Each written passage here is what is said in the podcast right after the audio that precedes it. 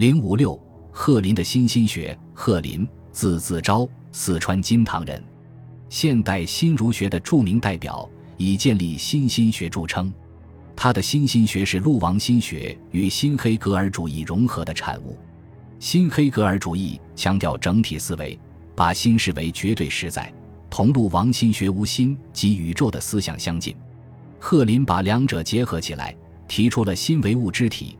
物为心之用的本体论思想，新黑格尔主义承袭并发挥黑格尔国家和社会学说中保守专断的思想，主张国家和社会至上，个人必须服从国家。这同陆王心学扶持纲常名教的观点相似。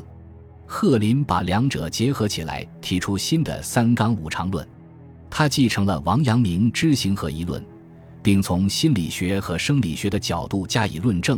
提出自然的知行合一论。贺林的哲学思想主要集中在二十世纪四十年代撰写的《近代唯心论简释》《文化与人生》和《当代中国哲学》等论著中。心理合一的宇宙观，贺林从论述心理、价值等新心学的基本范畴出发，建立起宇宙观的。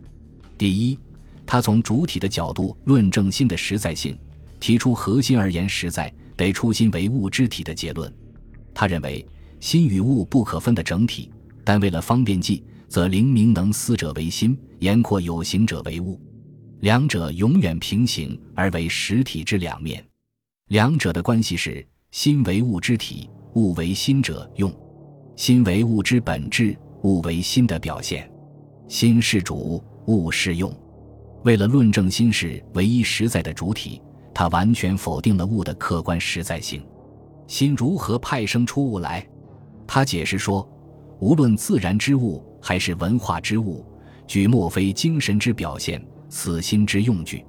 不过自然之物乃精神之外在化，乃理智之名玩化，其表现精神之程度较低；而文化之物，其表现精神之程度较高。第二，合理而言实在。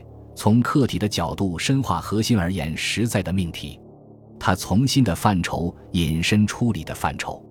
他认为心有二义：一是心理意义的心，二是逻辑意义上的心。后者即是理。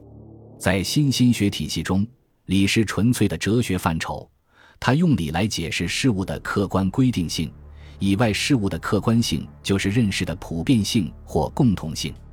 他用理来解释事物的本质规定性，认为本质是心中之理对事物做出的规定，事物的本质来自理。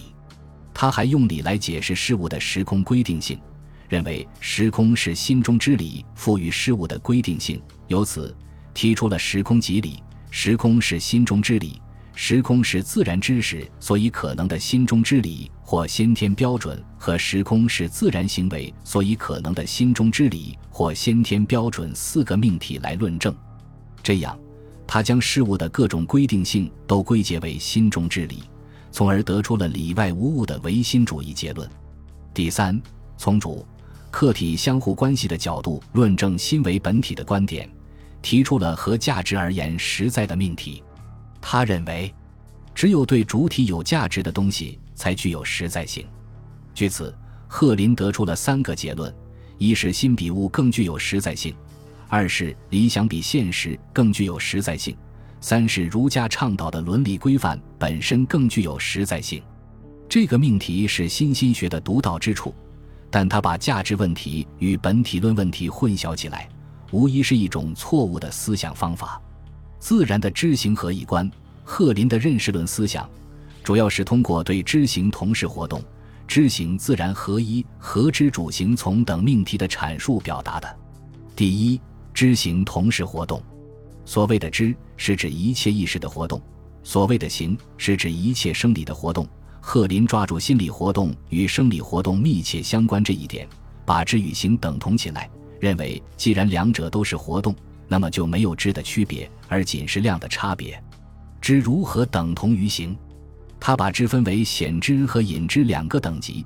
沉思、推理及研究学问是显知，本能的意识、下意识的活动是隐知，两者间只有量的程度的差别。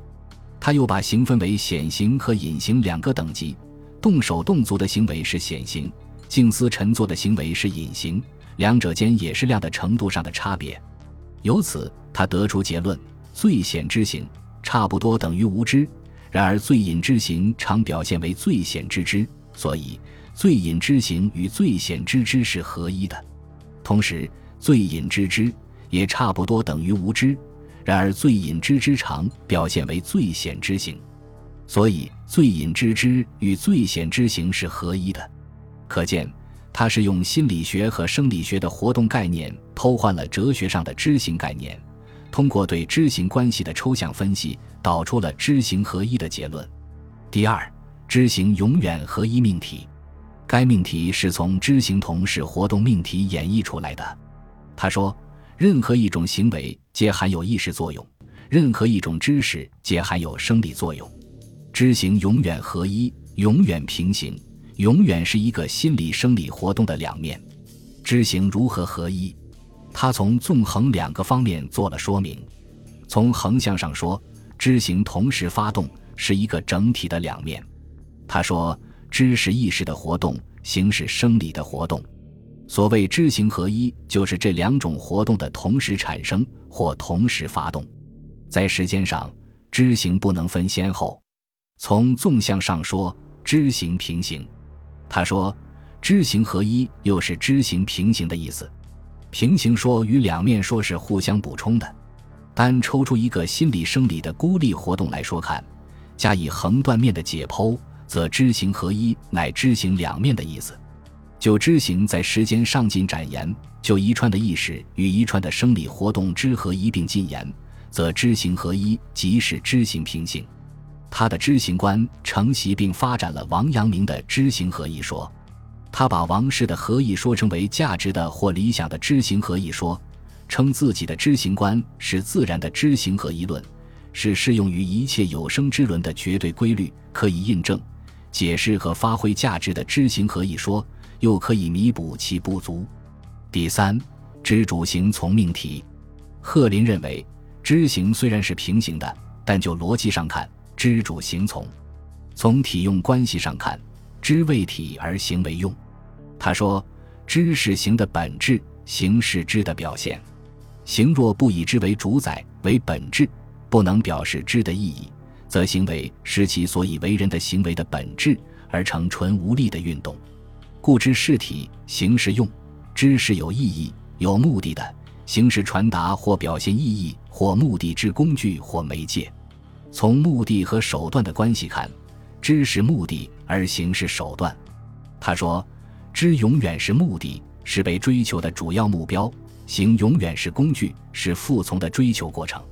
任何人的活动都是一个求知的活动。”贺林从认识论方面提出的这些命题，用以贬低实践在认识过程中的作用。他充分意识到了知的超前性，肯定人的特有的知对性的自觉能动性。这些分析是很深入和细致的。对后人有一定的启发意义，但他继承了陆王心学消行以归之的思想，过分夸大了知在认识过程中的作用，带有明显的唯心主义色彩。